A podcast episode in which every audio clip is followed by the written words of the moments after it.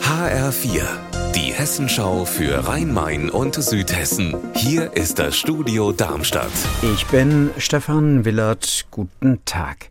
Wenn Polizeibeamte mit ihrer Kamera der Bodycam ihren Einsatz filmen, dann dürfen die Kontrollierten ebenfalls mit ihrem Handy die Situation filmen. Das hat das Landgericht in Hanau jetzt beschlossen. HR-Reporterin Gabi Beck, um welchen Fall geht's denn hier? Ja, da geht es um eine Fahrzeugkontrolle am 6. September im vergangenen Jahr. Das Ganze ist eskaliert, deshalb haben die Beamten wohl die Bodycam eingeschaltet. Ja, und da hat der Beifahrer dann mit seinem Handy auch gefilmt. Alles rechtens, sagt jetzt das Landgericht. Das damals konfiszierte Handy bekam der Beifahrer zurück. Begründung, in dem Moment, wo die Polizeibeamten die Bodycam eingeschaltet haben, damit darf auch jeder andere diese Situation filmen. Funkstadt bei Darmstadt räumt auf. Der Hessentag ist vorbei. HR-Reporterin Petra Demand hat uns gesagt, wie mittlerweile der Überblick über die Kosten aussieht. In der Abschlussrechnung werden wir wohl erst im Herbst sehen, aber klar ist ja, dass es weniger Einnahmen gab als kalkuliert durch den Becherverkauf und die Parkgebühren.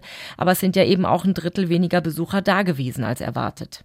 Was bleibt denn nun vom Hessentag in Funkstadt? Es geht in Funkstadt ja auch um das Thema Schwimmbad. Naja klar, Hessentagstädte bekommen ja immer einen Landeszuschuss für Infrastrukturprojekte. 6,5 Millionen sind das für Pfungstadt. Davon ist ein Großteil noch nicht ausgegeben. 2,5 Millionen gibt es zum Beispiel für die marode 70er Jahre Sporthalle im Stadtteil Escholbrücken. Und eine Million Zuschuss gibt es fürs neue Schwimmbad. Das wird jetzt nach dem Fest angepackt und möglicherweise werden auch noch einige Formate vom Hessentag wiederholt, wie zum Beispiel das Weindorf oder die Sportangebote im Friedenspark. Unser Wetter in Rhein-Main und Südhessen.